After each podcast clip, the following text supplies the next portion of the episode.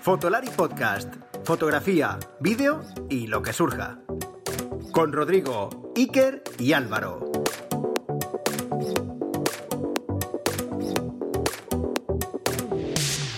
Gente, no os habéis equivocado de podcast. No, ni por sintonía ni por fecha. ¿Verdad, Iker?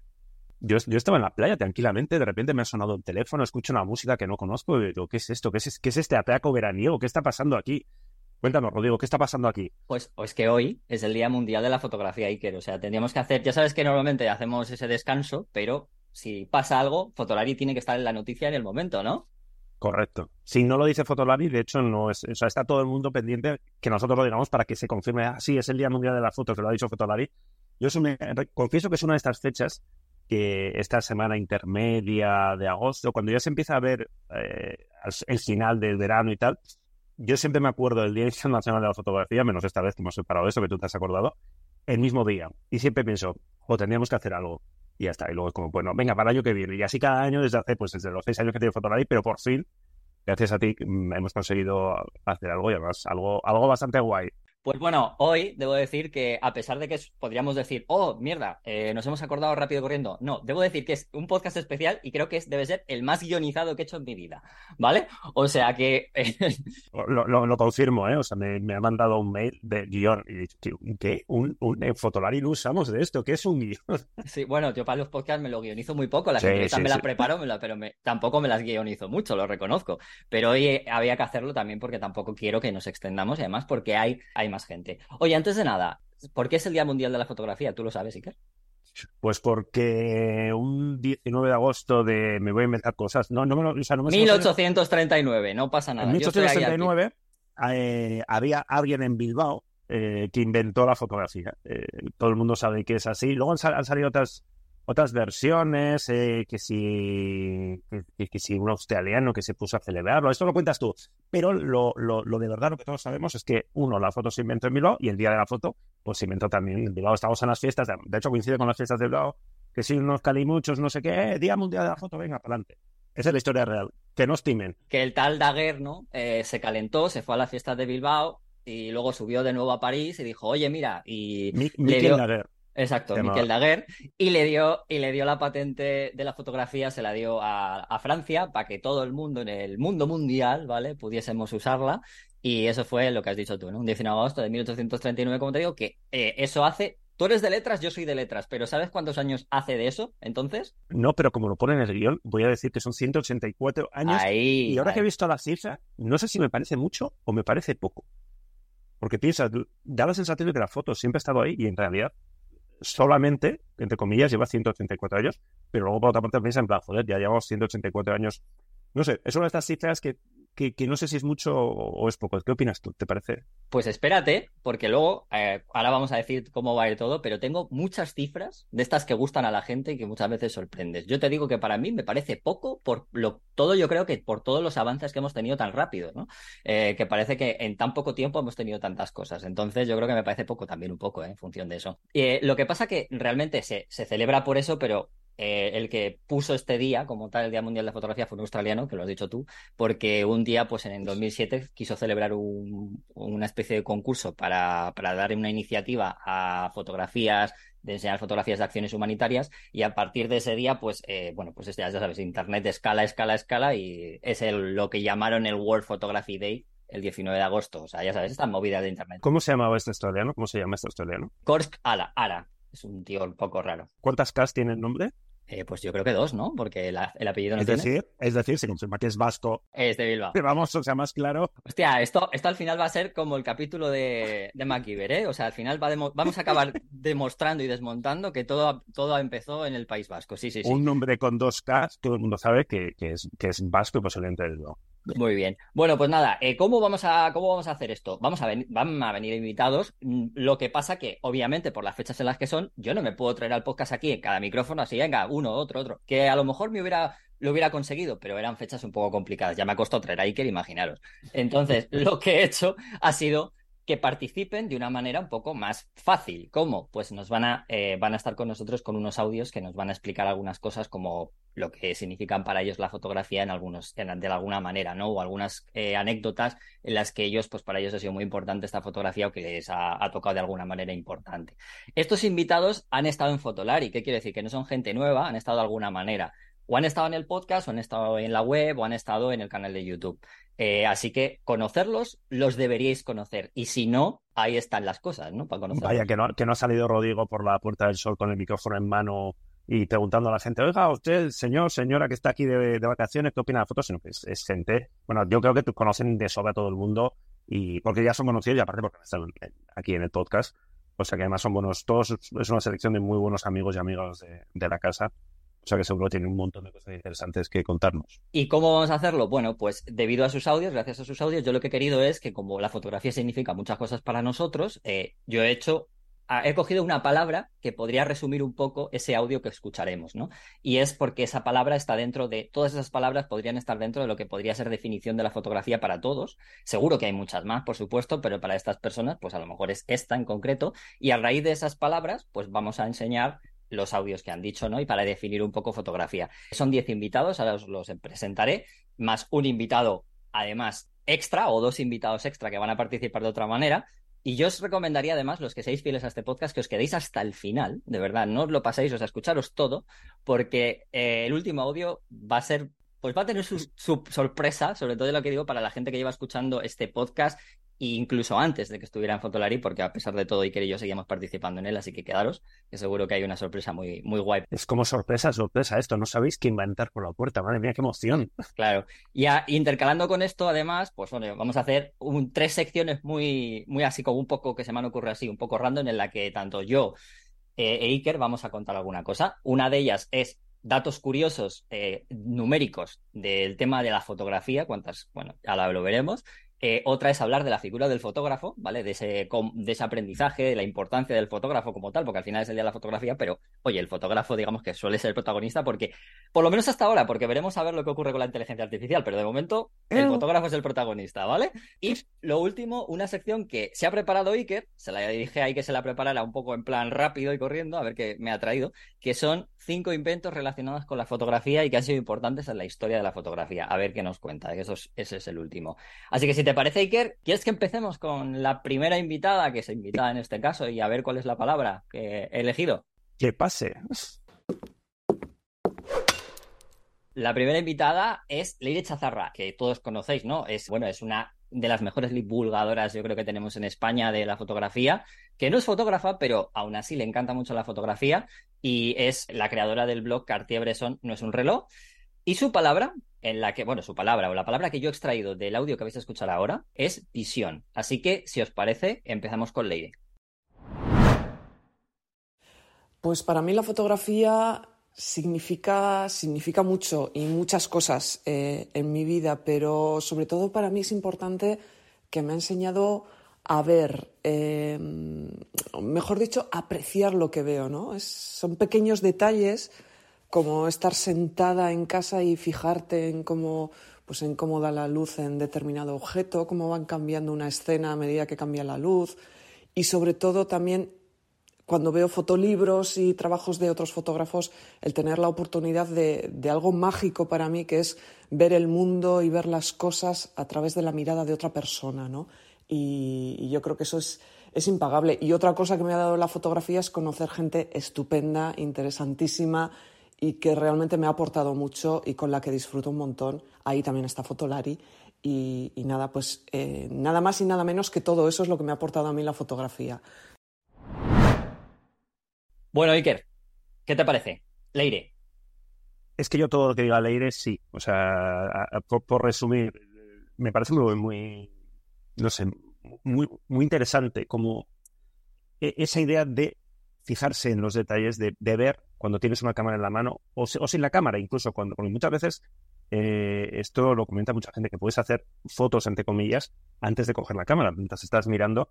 ¿Y cómo te fijas eh, cómo esa visión o ese oficio o, que Leire, eh, pues ella dirá que no es fotógrafa, pero cómo esa, bueno, eh, la mirada se va acostumbrando y va buscando pues la textura, la luz, en cosas que igual antes no te fijabas. Y yo, yo, eso, yo tampoco soy fotógrafo, ya lo sabéis.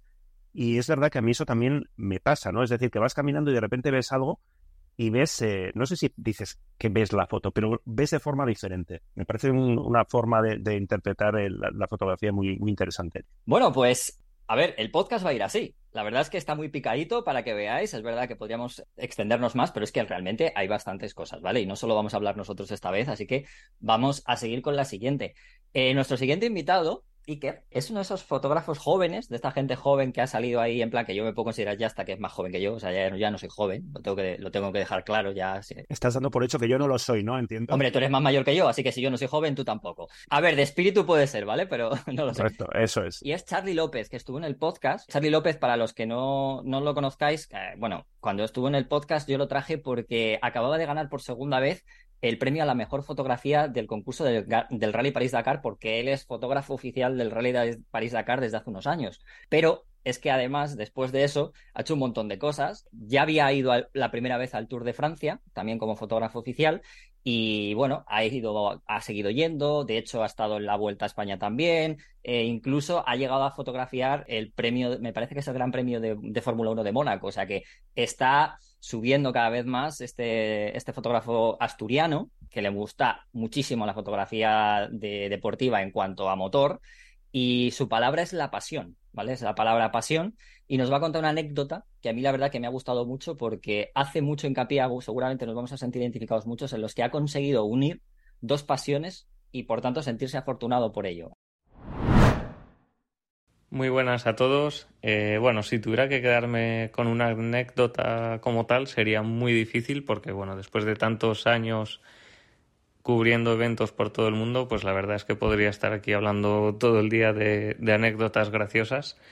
Pero voy a aprovechar y, me voy a quedar con un momento bastante especial en mi vida que fue, si no la mayor, una de las mayores oportunidades que, me han venido de, de lo que llevo dedicándome a, la fotografía, que fue cómo conseguí ir a mi primer Rally Dakar, que bueno, eh, para mí es uno de los eventos más importantes, más que nada, porque lo llevo siguiendo toda mi vida en casa, gracias a, a mi padre sobre todo, que, que tiene esta afición por el, el automovilismo y recuerdo siempre que, vamos, desde pequeño se veía en casa el, Rally Dakar estas dos primeras semanas de, enero y pues estaba además con, con mi familia eh, días antes de, de la Navidad de 2018 y vamos, de, de, un momento para otro pues me llegó un WhatsApp un poco a última hora, ¿no? Dándome esta posibilidad de, de cubrir por primera vez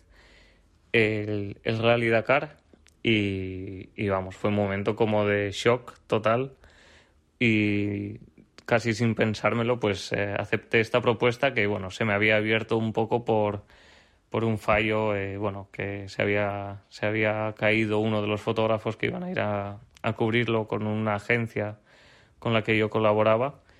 Y, y, nada, pues se me abrió a mí esa posibilidad y vamos, un poco de la noche a la mañana me vi metido en un helicóptero cubriendo un, gran evento de, ese calibre que además había visto toda mi vida y ahí estaba metido en Perú en un helicóptero en el medio del desierto casi sin, sin comerlo ni beberlo. Así que bueno, pues creo que es uno de los momentos o si no el evento más especial de toda mi vida y mira, pues ahora ya llevo cinco o seis Dakar y, y aún así sigo, sigo con esa motivación y, y sintiendo como un evento especial cada vez que, cada vez que llega. Así que nada.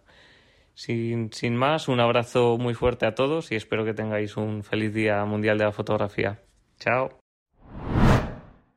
Eh, a mí me molaría mucho eso de subirme en un helicóptero, ¿eh? Ahí en plan de no sabes nada qué ocurre y de repente al día siguiente estás en un helicóptero con una cámara. Yo lo, he hecho una vez y es muy complicado. Es en, en un, en un helicóptero porque todo, todo se mueve mucho. O sea, aparte, normalmente ya se mueve, pero yo siempre recuerdo esta anécdota que lo he contado muchas veces, era un safari hace muchos años en, en África. Si yo, si a mí las fotos me salen ya, mm, tienden a salirme movidas y torcidas, pues imaginaos en un helicóptero que todo se mueve y todo está torcido.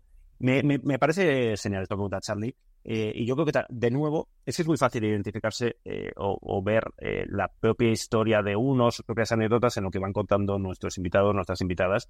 Eh, y porque yo creo que, en cierto modo, a todo el mundo que está relacionado con un oficio como la fotografía, otros oficios eh, artísticos, con muchas, muchas comillas a lo artístico, es eh, esa pasión lo que al final acaba justificando todo. Eh, pasión en, en, en, el buen sentido de, pues, eh, lo que contaba Charlie, ¿no? De que estoy viendo el París-Dakar con la familia, en, la tele con la familia y al día siguiente estoy en un helicóptero fotografiando el París-Dakar, que es una pasada, y también eh, para seguir adelante, pues esos días que no estás en un helicóptero, que las cosas no te salen como, como tienen que salir, que te roban una foto, que te pagan una mierda, eh, que eso que es el día a día para muchos eh, profesionales, yo creo que al final lo de seguir, eh, si empiezas, si sigues, es por pasión. Que también tiene su, su parte mala. Hace, me acuerdo que en, en publicamos hace ya bastante un estudio que, que buscaban las razones por qué, por qué los, la fotografía o por qué el periodismo estaban tan mal pagados. Es decir, si había algún tipo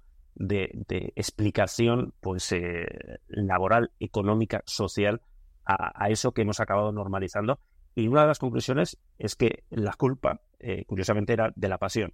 Es decir, nos gusta tanto lo que hacemos que estamos dispuestos a eh, sacrificar otras cosas, incluido condiciones laborales, seguridad, sueldo, para poder dedicarnos a eso que, que nos apasiona. O sea que es, es, interesante esta pasión como motor y esta pasión también como a veces, pues eso, eh, engañarnos, entre comillas, a, a, nosotros. Pero me parece normal. Lo, lo, de poder convertir tu afición, tu pasión en, en trabajo me parece una maravilla. Es, da mucho juego para esa frase un poco que, que, a mí me cabrea, ¿no? De si trabajas haciendo lo que quieres, no trabajarás nunca más, que es un poco así del libro de, de autoayuda de mierda.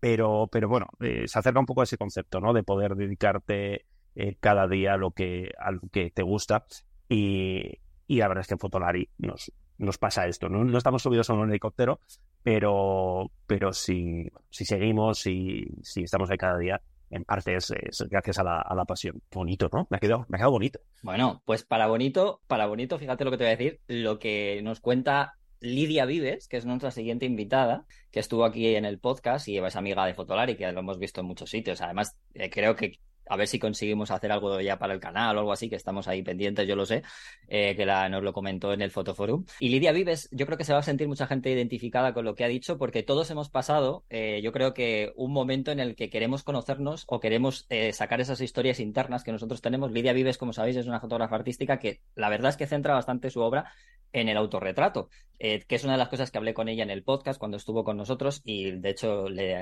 le salté la típica frase de selfie o autorretrato, lo típico que se suele decir, ¿no? A día de hoy. Y ella, la verdad es que creo que hay un momento en el que os vais a sentir todos identificados porque hace hincapié en algo muy importante que tiene que ver con el, la época de la pandemia. Y yo creo que, o nuestra, la época de la pandemia y también a lo mejor esas historias que tenemos muchas veces internamente y no sabemos cómo sacar. Así que la palabra es introspección y a ver qué nos cuenta Lidia eh, de, esa, de ese momento y de esas situaciones que ella ha vivido una anécdota en la que la fotografía me haya marcado concretamente ninguna. O sea, yo eh, lo que he usado mucho es la fotografía a modo de escape. Entonces me ha servido mucho para explicar historias personales o para eh, narrarlas a mi manera, a un modo de fantasía. Entonces, por ejemplo, si tuviera que destacar alguna en concreto, quizás sí que diría que durante el coronavirus, que estábamos todos encerrados, pues sí que era como un momento bastante, bastante clave para usar la fotografía para salir de allí de algún modo, ¿no? Eh, a través del autorretrato en mi caso.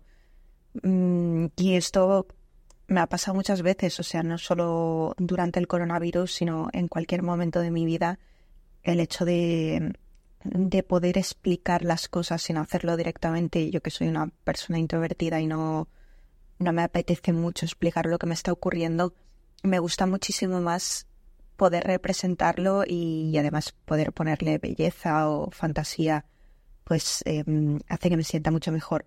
Entonces, eh, realmente yo lo he usado mucho como forma de escape y lo que digo, si tuviera que destacar una anécdota, pues sería durante el coronavirus, em, que me sirvió muchísimo para, para salir de la habitación.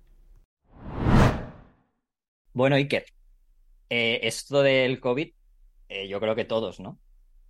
Yo sí, sí, todos. Y, es curioso porque en el COVID, eh, los, uno de los productos, bueno, se suele decir que el, producto que, cuyas ventas más cayeron fueron las cámaras de foto. Luego lo comentaré en, las, en, los datos, ¿eh? Luego lo comentaré en los datos. Cierto, es verdad, es verdad. pero curiosamente yo creo que, que todos y todas hicimos muchas, eh, muchas fotos. Evidentemente, pues la gente no se compraba la cámara que igual se iba a comprar para ir a las Seychelles, ¿no? Pero que sí, con la cámara, con el móvil, con lo que fuera, eh, fue un momento de, de, introspección, eh, de, bueno, pues de un cambio de vida, algo que no vimos venir, estar en casa, pasar más rato en casa, estar, pues, claro, cada, uno vivió el, el confinamiento. Yo tampoco lo quiero idealizar, ¿eh? porque hay gente que, que, lo pasó muy, muy mal por temas sociales, laborales, por temas familiares. Eh, a todos nos dio mucha rabia por la gente que tenía balcón, que tenía sardín y los que estábamos en nuestro piso sin, sin, sin nada de eso, pues bueno, Mu muerte a los de los balcones. muerte a los balcones y salía, pues subíamos al, al tejado del edificio para, para intentar sobre todo lo que teníamos queridos, pero que cada uno lo vive de su manera y yo creo que en algún rinconcito, en alguna carpeta, en, en algún álbum del móvil, todos tenemos guardadas las fotos de, esos días y seguro que todos y todas tenemos una foto que para nosotros eh, simboliza lo que fueron pues esos, eh, esos meses, esos 40 eh, días, no me acuerdo lo, que fueron, ¿no?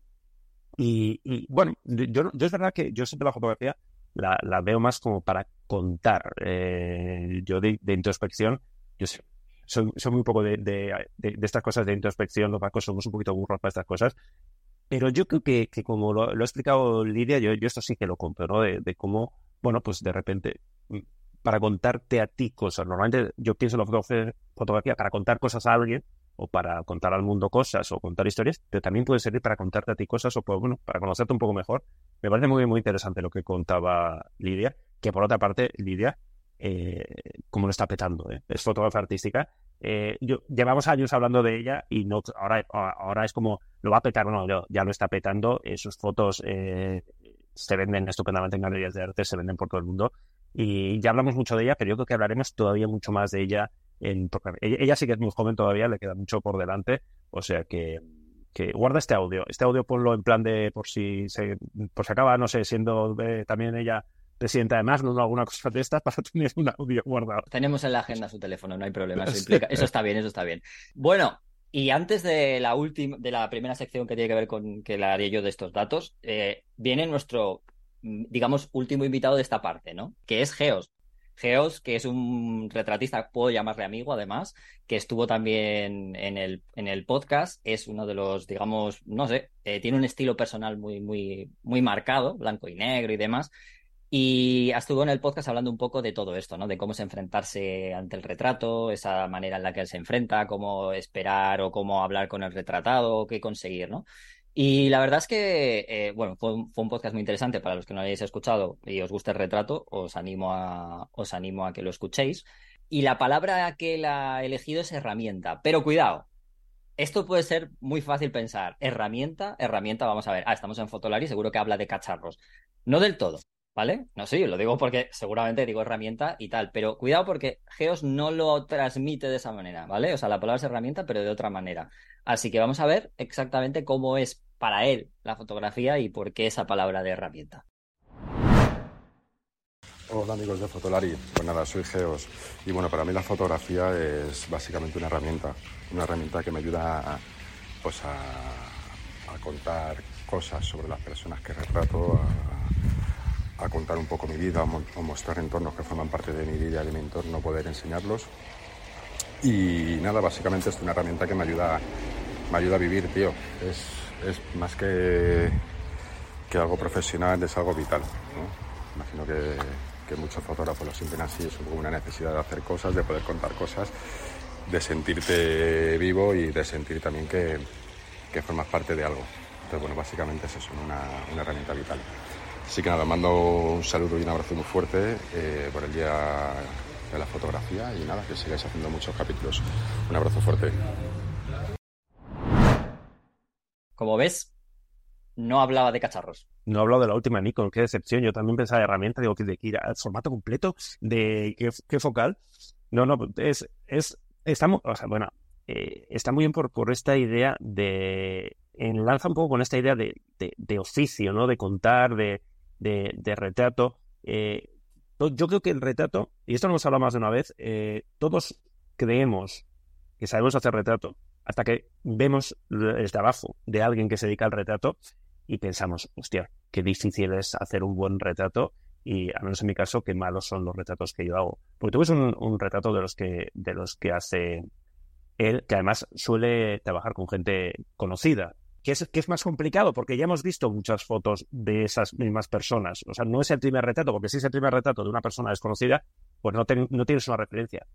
Pero es que los suyos tienen una fuerza especial eh, tiene un estilo propio, lo puedes reconocer, pues esta, es una foto de, de CEOs y, cuenta algo diferente, no sé, me parece, me parece eh, esa herramienta y cómo la foto, cómo él se, eh, se usa esa, esa, herramienta, que es la fotografía, como podría usar cualquier otra, para, para, para, para, para contar, para capturar el alma, ¿no? Es que es un poco, es, ese, ese tipo de foto que hace que, que, ves el retrato y te está contando tantas cosas, es esa idea, ¿no? De, de la fotografía, como que te roba el alma, bueno, no, no es así, pero en este caso casi se acercan. Sí, además es muy complicado porque además el, podcast nos comentaba que tiene muy poco tiempo. Muchas veces los retratistas tienen muy poco tiempo, pero él en concreto además es que no tiene mucho porque él al final trabaja en, generalmente con, con Zenda Libros, que, que, cuando tienen que hacer una entrevista sobre el libro al final está el periodista allí y sí que hace fotos mientras le está haciendo la entrevista al periodista, pero luego tiene como unos minutos muy poquitos para hacerle las fotos más, digamos, más artísticas o más, de, más, más de retrato, no tan documentales. Y lo cuenta y la verdad es que eh, conseguir en tan poco tiempo todo eso me parece un trabajo digno de mencionar. Claro, Que, que, no es, que no es la Leibovitz que monta una producción de todo el día y tráeme ocho elefantes y cinco ventiladores, sino que es lo que dices tú, ¿no? Y esto a muchos compañeros les pasa. Es al final de una entrevista, eh, dos minutos, dos minutos y donde estés, que es búscate la vida, con la luz que tengas, o si llevas un foquito, un flash o la ventana que hay tal, búscate la vida y saca algo decente y en su caso es, es espectacular lo que consigue.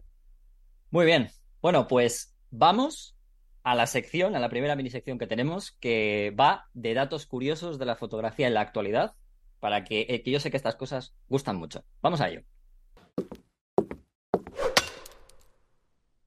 Datos curiosos de la actualidad. Te voy a contar. Tiene que ver con. Dame datos, datos. Esto, esto gusta, esto gusta a la gente. ¿Cómo gustan los datos? ¿Cómo gustan? Sí. Vamos a ver, vamos a hablar de porcentajes, de imágenes, de cantidad de imágenes, ¿vale? Estas son las típicas cosas. A ver, eh, las he sacado de fototutorial con Estatista, ¿vale? Que son, la verdad es que suelen estar muy, sobre todo Estatista, es una empresa que suele estar muy a, muy a tono haciendo un montón de cosas de estas, y Fototutorial, que es una, una empresa que se dedica eh, a temas de formación eh, en Estados Unidos también, de formación online y de formación presencial, y entre ambos lo, lo han hecho, han sacado estos datos, obviamente quiero dejar patente que no son datos exactos, que al final esto es todo como, como digamos, como cuando se hicieron todos esos baremos de las elecciones, ¿vale? Un poco así, ¿vale? O sea, que Todo esto lo puedes decir según, según las fuentes consultadas y para adelante, ya está. Eso es, vale. Bueno, vamos, el primer dato, eh, Iker, allá va, ¿eh? Cada año se hacen 1,8 billones de fotos en todo el mundo, ¿vale? Lo que equivale a 57.000 fotos por segundo o 5.000 millones por 10. Para 2030 se tomarán o se realizarán cerca de 2,3 millones, billones con B cada año. ¿eh? Atención, para el 2030. Qué pesados somos, ¿eh? Qué pesados somos. Somos muy pesados, ¿eh? Es increíble. Yo esto, cuando doy charlas de foto, clases y tal, siempre hago la, a, partir de, un gráfico, creo que de, de estas nuevas fuentes que comentas, de en el siglo, se hacen más fotos hoy en un minuto que en todo el siglo XIX. Eh, bueno, son, datos curiosos. La pregunta, y la, siguiente pregunta que siempre hago es, ¿y ¿qué va a quedar de todo esto? No lo sé, pero te voy a decir una cosa que unido a esto. Viene otro dato. ¿Sabes cuánto, cuántas eh, fotos tiene más o menos a lo largo de este año un usuario promedio en su teléfono móvil? Aproximadamente tiene 2.100 fotos. Hostia. ¿Cuántas llevas tú en el iPhone? Pues ni las he contado. O sea, ¿para qué te voy a contar? Yo, lo sé porque a veces. Yo eh, hace tiempo me puse la norma de no tener más de 2.000. Voy por 4.000 y pico. Vaya, pues mira, ¿ves? mis, normas son. Pensabas estar en el usuario promedio, pero no, te has ido. Y además tengo dato, otro dato, además correspondiente a este, que es la división entre iOS y Android. Esto, ¿te acuerdas de que la gente Uh. dice que los teléfonos de eh, los iPhones suelen ser más fotográficos y no sé qué no cuántos? Pues bueno, según estos datos parece que un poco más. Y es que dicen que dos, la- un usuario promedio de iPhone tiene cerca de 2.400 fotos y un usuario de Android tiene, entre, tiene más o menos 1.900. Y eh, evidentemente, mira, hostia, 4.932 tengo ahora mismo. Eh, pero no solamente los de iPhone tenemos más fotos, sino lo importante es que son mejores. Bueno, bueno, ya verás. Ahora lo vamos a notar. Queríamos un podcast guay, a tal, ya verás. Al final, ya verás. ¿Tú te, te acuerdas cuando Instagram salió para, Sí, sí, sí. para, para Android que la gente se ofendía? Los, los, algunos usuarios de, de Apple se ofendían en plan de, "Ah, esta chusma no sabe hacer fotos, no merecen Instagram. Los pobres, por favor, los pobres de espíritu. Bueno, hablabas de la pandemia, cuando hemos hablado de la pandemia y que decías que, bueno, que habíamos hecho muchas fotos, pero te voy a decir una cosa, no se compraron tantas cámaras, pero también se hicieron menos fotos, tanto el año 2020 como el año 2021. Se hicieron el año 2020, el, epo- el justo el año más de la pandemia en sí, se hizo un 25% menos de fotos y el 2021 un 20% menos. O sea que a pesar de todo, sí se grababa, yo creo que se grabó mucho vídeo, pero no se hizo tantas fotos porque el hecho de, yo creo que también de la fotografía de paisaje, todo esto que es una de las fotografías más no podíamos salir. Claro, es que realmente la- si haces fotos en tu casa, de recuerdo, con la familia, con no sé con no sé cuál, eh, no es lo mismo que si te vas a Vietnam de vacaciones. Que en la, eh, eso nos pasa a todos, ¿no? Cuando estás de viaje, cuando estás de vacaciones, cuando estás fuera de tu, de tu casa, de tu entorno, todo te parece más fotografiable. Y, y bueno, pues lo que hablábamos de lo que contaba Lidia, ¿no? De la, la introspección. Yo creo que también las fotos de introspección, eh, pues igual no te haces una ráfaga de 1500 fotos porque hay un new, ¿no? En el Serengeti o porque tú estás en eh, Sri Lanka, ¿no? Entonces, eh, eso explica muy bien lo- los datos que, que estás dando. Otro dato muy interesante que es que nosotros pensamos que nosotros aquí, claro, como yo creo que tampoco los que no se muevan tanto, pero en Europa somos los que menos fotos hacemos al día con los móviles. ¡Ostras! Sí, fíjate, con los móviles el país que más hace fotos, o un usuario al día es Estados Unidos, que hace 20 fotos al día con un móvil, ¿eh? hablo de móviles, ¿vale? Vale. En Asia Pacífico, 15 fotos al día. En América Latina, 5,8. Pero atención, que lo que más parece raro es que es que en África se hacen 8,1, mientras que nosotros no llegamos a las 5 fotos al día. En África, un usuario promedio con el móvil hace 3 fotos más al día que nosotros. Curioso. Y me sorprende también que se hagan más fotos en, en Estados Unidos que, en, que en Asia, porque tenemos esa imagen, ¿no? Del asiático con, con la cámara, con las fotos. A lo mejor lo hacen los asiáticos en Estados Unidos, ¿no? ¿Te imaginas? Puede ser, sí, sí, es curioso, es curioso. Son datos muy, realmente muy curiosos. Sí, pero además también tiene que ver porque solo con- en este caso es con el móvil, ¿vale? O Con el sea, móvil, quiero decir, sí. Normalmente, la- normalmente la, la percepción propia de los países de lo que hacemos más, bueno, de lo que hacemos bien, eh, sin duda suele ser falsa. Pero de lo que hacemos más, eh, también, eh, eh, yo todavía no, ah, todavía no había hablado de gastronomía, aprovecho. Eh, España es uno de los países de Europa donde menos vino se bebe. Si, si le preguntas a todo el mundo, seguro que está convencido de que se bebe muchísimo vino. Con, con las fotos, aquí me, ha pasado un poco igual. Yo, yo sí daba por hecho que hacíamos muchas más fotos de las que estás comentando que, que- que hacemos. Simplemente un dato que ya lo has comentado, pero que esto es un dato global, ¿no? Que a lo largo de la historia dicen que se ha hecho 2,4 billones de fotos hasta ahora, hasta más o menos este año, pero que esperan que en el 2030 este, este número aumente a 28 billones. Estoy hablando B, B con B, ¿eh? Billones. O sea Madre que mía. el doble, más o menos, o sea, para el 2030. Eh, ¿Sabes, por cierto, se habla mucho de TikTok, de Instagram y demás, pero tú sabes cuál es la cantidad de imágenes que se comparten en WhatsApp al día? Ostras. 6,9 mil millones de imágenes por día. En WhatsApp, Madre mía.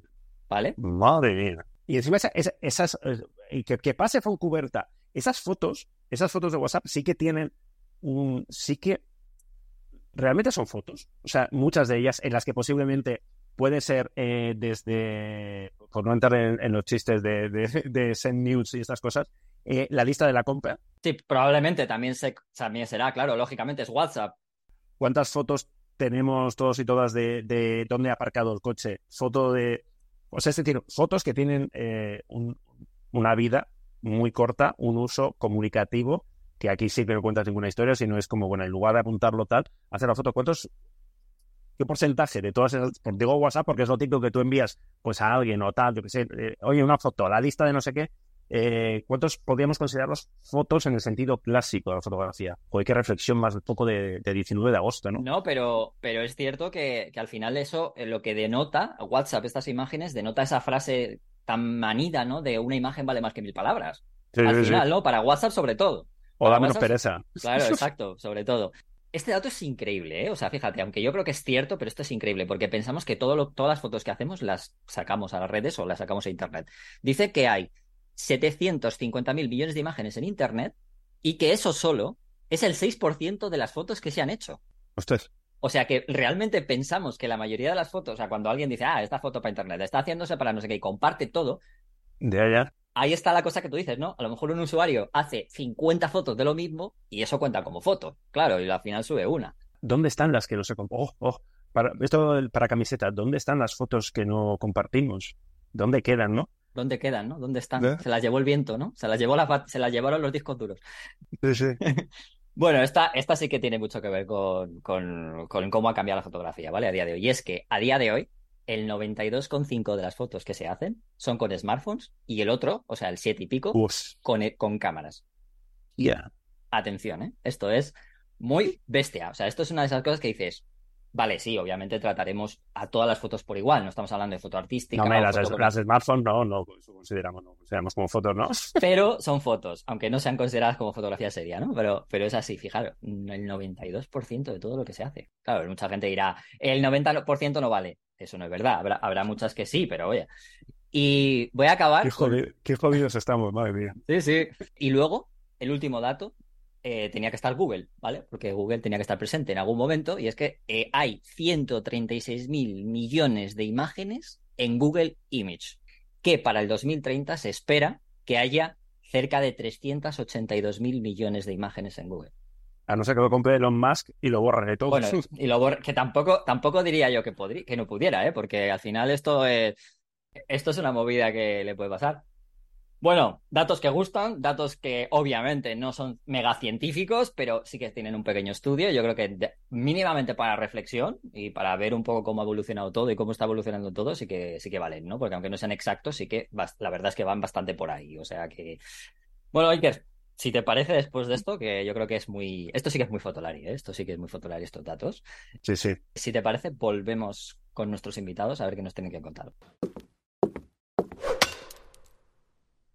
Pues volvemos con nuestros invitados, ¿vale? Y nuestra siguiente invitada es Sonia Cañada, ¿vale? Sonia Cañada, que raro es una mujer, digamos, pueda dedicarse a, a la fotografía deportiva pero cada vez son más y damos gracias a ello, ¿no? Porque al final sí que es verdad que suele ser, ha sido, solido ser raro, ya hablamos en su momento de las dificultades que tuvieron las mujeres con el tema de los, del fotoperiodismo y demás, y que, que, aún así lo siguen teniendo, pero todavía el deporte, ¿no? Cuando es algo que también se ha asociado un poco al tema masculino y gracias a Dios esto no está pasando ya, menos mal, estamos evolucionando. Y uno de los artífices de ello es Sonia, que trabaja como fotógrafa, aunque hace fotografías de, familia, pero eh, por lo que más se la conoce y porque le encanta es la fotografía de baloncesto. Ha seguido ya mundiales eh, masculinos, también femeninos, y la palabra que, nos transmite felicidad. Ella estuvo en el podcast hablando también de todo esto que os contaba un poco de, lo que es la fotografía deportiva y de básquet, entre otras cosas, su trabajo,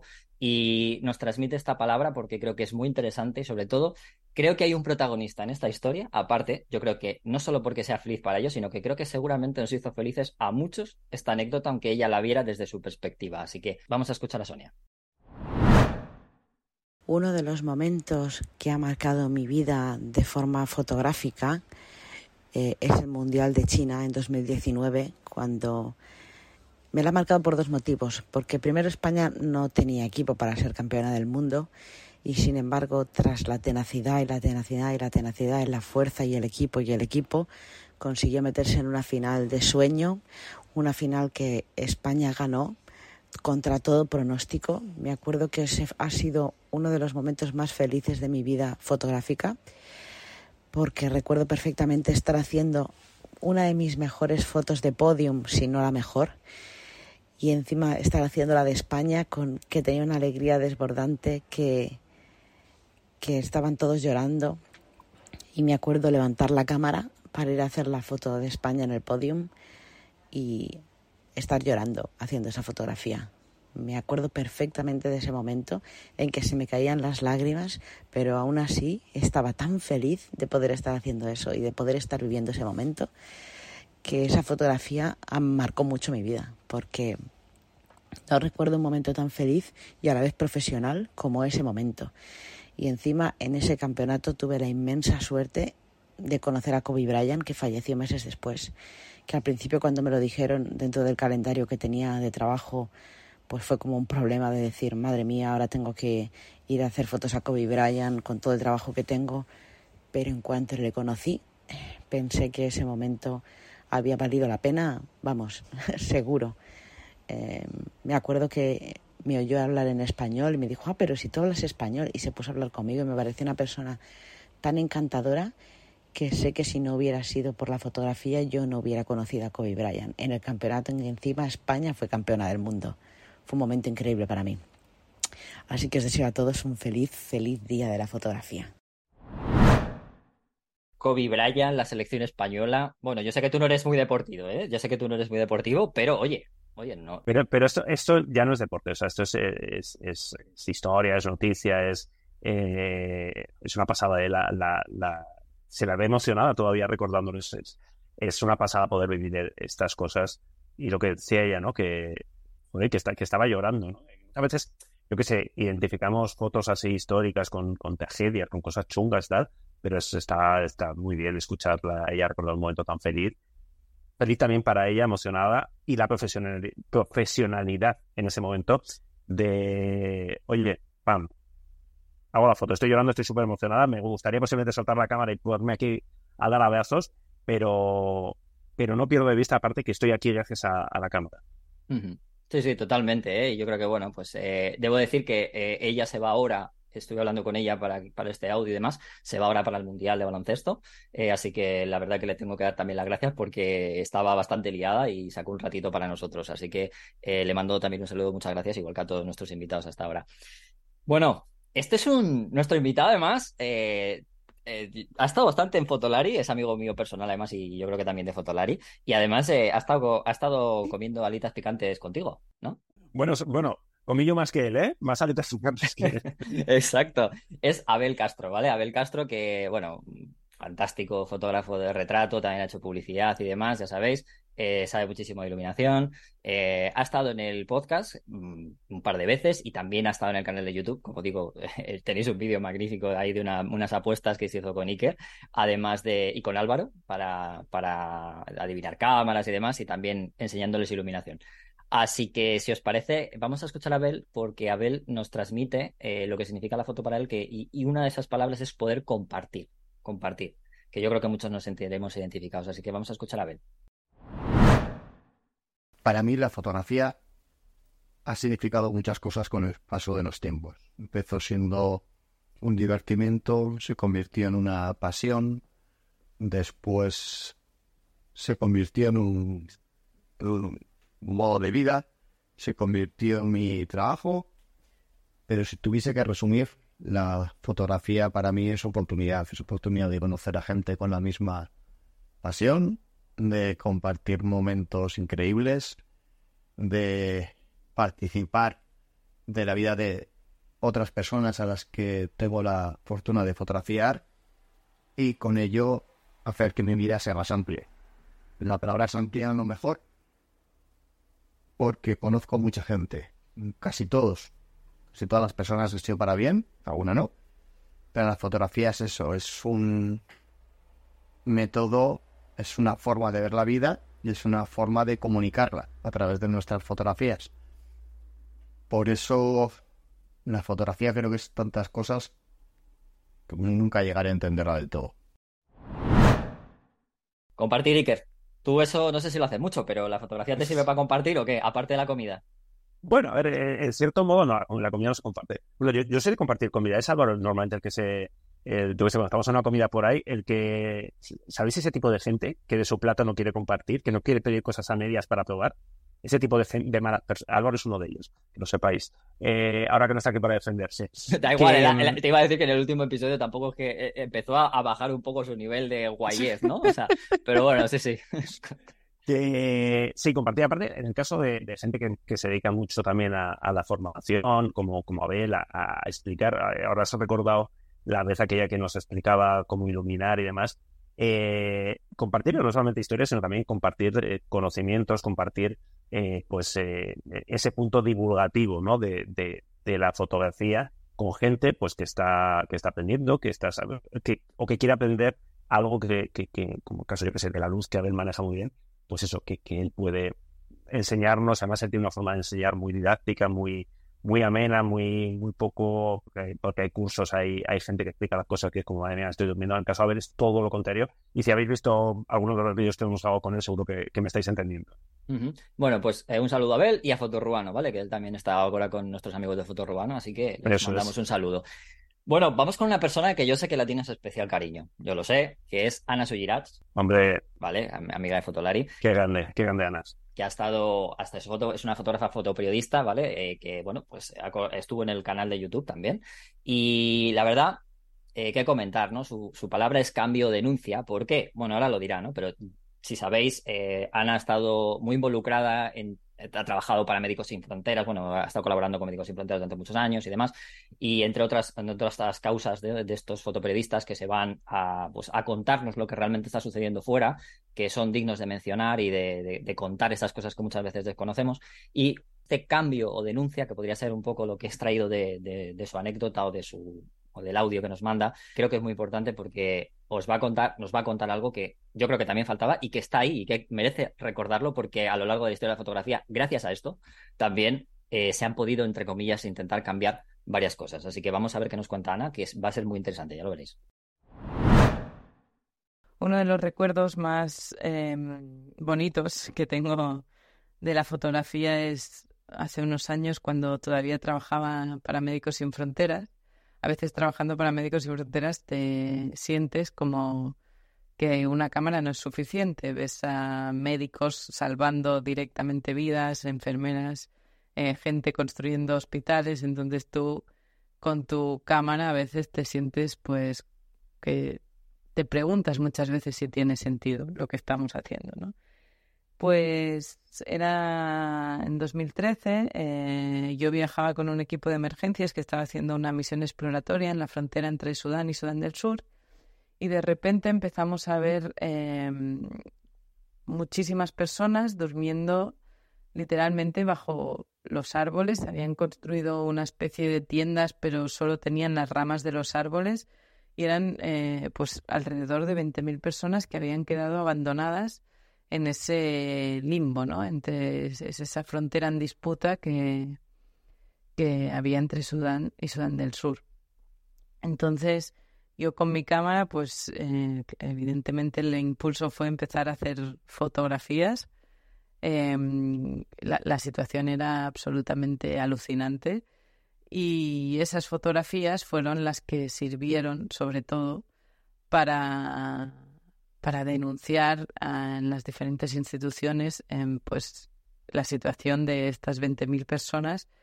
Y al cabo de dos, tres, cuatro días, no recuerdo exactamente, pues estas 20.000 personas recibieron, fueron contabilizadas como desplazadas y recibieron pues eh, tiendas, distribución, agua, comida. Y bueno, no una fotografía no salva el mundo, yo no soy nada partidaria de esa opinión, pero sí que a veces ayuda a que las realidades cambien, aunque sea un poquito. Y esa, ese, ese día, pues, lo recuerdo con, con, mucho, con mucho cariño. Y para que la fotografía nos siga dando estas pequeñas alegrías, es imprescindible que hoy, Día Mundial de la Fotografía, celebremos el, el día como se merece. Un abrazo. Yo sé que esto te toca porque te gusta de estos temas. No por, no por nada, porque sea un tema bonito, pero que sé que te gusta porque este tipo de fotografía te llega. Y hace tiempo ya hicimos una entrevista con, con Ana y, quien no la haya visto o incluso se ha visto, está bien está bien volverla a ver porque tiene ese equilibrio justo entre no fliparse, que es lo que muchas veces pasa en cierto fotoperiodismo, sobre todo entre, entre, los señores del fotoperiodismo, y pero tampoco renunciar a la, a la fotografía, al periodismo como herramienta para denunciar o intentar cambiar las cosas. Eh, no, la fotografía, pues posiblemente no va a hacer que el mundo sea mejor, pero sí puede servir para señalar las cosas que son un puto desastre y igual, vamos a dejarlo en un igual, eh, sirve para cambiar o empezar a que se cambien las cosas. Y si de cada 50 veces o de cada 100 veces se consigue una, pues mira, yo creo que merece, merece la pena. Y lo que cuenta Ana, pues siempre tiene ese punto de, de, realismo, ¿no? De, de, oye, pues mira, a veces, a veces no, a veces fotografías el, el desastre y no sirve para nada, y, pero a veces, pues mira, pues las cosas eh, salen bien, con muchas comillas, y sirve para algo, o sea que me parece muy, muy guay este mensaje que, que lanza Ana. Bueno, pues vamos con la segunda mini sección, ¿vale, Iker? Que habla de nosotros, los, bueno, nosotros o los fotógrafos. A mí no me metas, a mí no me metas en vuestro, en vuestro rollo. Estaba a punto y ya me he dado cuenta. Vamos a ello. Si te gusta nuestro contenido, recuerda que puedes suscribirte desde cualquiera de las plataformas de podcast. Apple Podcast, Spotify, iVoox. Además, recuerda compartir nuestros episodios para que el espíritu Fotolari y nuestras tonterías fotográficas lleguen a todo el mundo la figura del fotógrafo, ¿vale? O sea, vamos a hablar de, somos, de momento, a día de hoy, somos las personas que podríamos decir que somos los que hacemos fotografías, porque las máquinas de momento no, de momento, algunas cosas no necesitamos. Veremos la, inteligencia artificial y si las cámaras de, llega un momento en que se aprietan solas y les enseñamos y al final luego pasará lo que pasará, Terminator, y luego nos quejaremos porque somos nosotros los que programamos Terminator. Eh, ya sabes, es círculo vicioso, ¿vale? Eh, pero es verdad que muchas veces ese, eh, la figura del fotógrafo la queremos ensalzar, ya la estamos ensalzando con nuestros invitados, pero voy a hacer una parte de esa figura del fotógrafo de la que muchos nos quejamos. Y es, ¿alguna vez os ha pasado, de los que os dedicáis a la fotografía, os, de, os gustaría dedicaros a la fotografía de alguna manera, lo que vamos a escuchar a continuación? No puedo creer, hijo, que seas tan incomprensible, que no te importe el sacrificio que hemos hecho todos, todos para que tú pudieras estudiar una carrera profesional. Eres un ingrato. Eres un... Deja la universidad, porque estoy estudiando otra cosa. Ah, vaya. Menos mal. Eso quiere decir que, que no se fue de la universidad, mi amor. Solamente se cambió de carrera en la misma escuela. No, no, no, no, no. Estoy estudiando fotografía. Pero ¿cómo, hijo? ¿Qué estás estudiando ahí? Dinos la verdad. Ay, pues, fotografía, mamá, ¿qué otra cosa? No le hables así a tu madre. Respétala. Y no entendemos que para tomar fotos se necesita ir a una escuela a tomar clases. Claro que se necesita. Estamos en el ciclo de la especialización. Hay que estudiar para ser el mejor. Hijo, ven. Te queremos con todo nuestro corazón, hijito. No nos prometes de verdad que no te robaste ese equipo, ¿verdad, hijo? Es que estoy muy angustiada por ti, hijo. A ver, dime, ¿de qué vas a vivir, hijo? Tomando fotos en bodas de 15 años. Mamá, estoy estudiando fotografía periodística y comercial. ¡Pior! ¡Pior, hijo! ¿Eh? ¿Quieres que te maten? ¿Para que me mates de una vez? ¿Eh? A ver, ¿no andas en la guerra tomando fotos? ¿Eso es lo que quieres?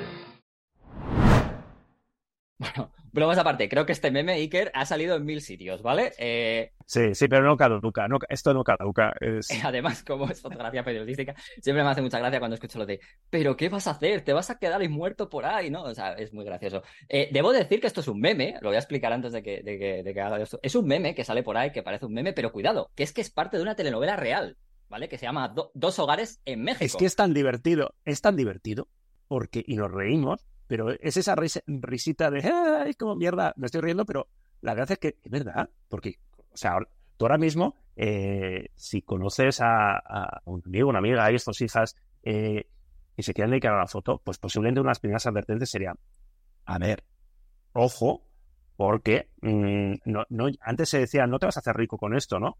Eh, ya, pero es que, hostia, ahora es. Eh, esto no. Algún, algún compañero nos lo ha contado una vez. Es que casi te tienes que buscar un trabajo para ganar dinero y luego, aparte, pues vas a hacer tus cositas de foto, ¿no? O sea, que tiene ese punto de. Hostia, qué, qué gracioso. Y luego de, la lagrimita de mierda, es verdad. A mí lo que me gusta es lo de, pero hace falta estudiar para, darle, para hacer una fotografía. eso, eso me encanta, ¿no? Eso me encanta. Bueno, unido a esto de que se hace falta, eh, ya vamos a tratarlo de la manera seria, porque yo sé que esa parte, digamos, de aprendizaje, esa parte de que la gente tenga ganas de hacer fotos, eh, bueno, ese momento en el que a lo mejor estabais buscando en este episodio, está aquí, ¿vale? Está en esta, en esta parte que vamos a traer. Es una grabación y os vamos, a, os vamos a contar, os vamos a leer la carta que le escribió Sergio Larraín, el fotógrafo chileno que muchos conoceréis, uno de los mejores fotógrafos de la historia y fotógrafo chileno, a su sobrino que quería ser eh, fotógrafo. Vale, pero a ver, es una carta larga, ya os voy avisando, con lo cual eh, mi recomendación de verdad es que la escuchéis entera, porque merece mucho la pena. Eso sí, si no lo escucháis con, eh, no lo estáis escuchando en el coche, lo que sea, podéis seguir haciéndolo, pero me gustaría que hicieseis una segunda escucha eh, con vuestros cascos, que os tranquilicéis, tranquilos, que lo escuchéis simplemente para escuchar muy bien lo que está transmitiendo esa carta y no lo vamos a leer nosotros. He cogido a otro invitado que ha pasado por aquí y además que va a chocar bastante, va a chocar bastante con esta carta que es nuestro amigo David de la Iglesia o Deep Creativo, alias Deep Reivindicativo, como lo llamo yo, Iker.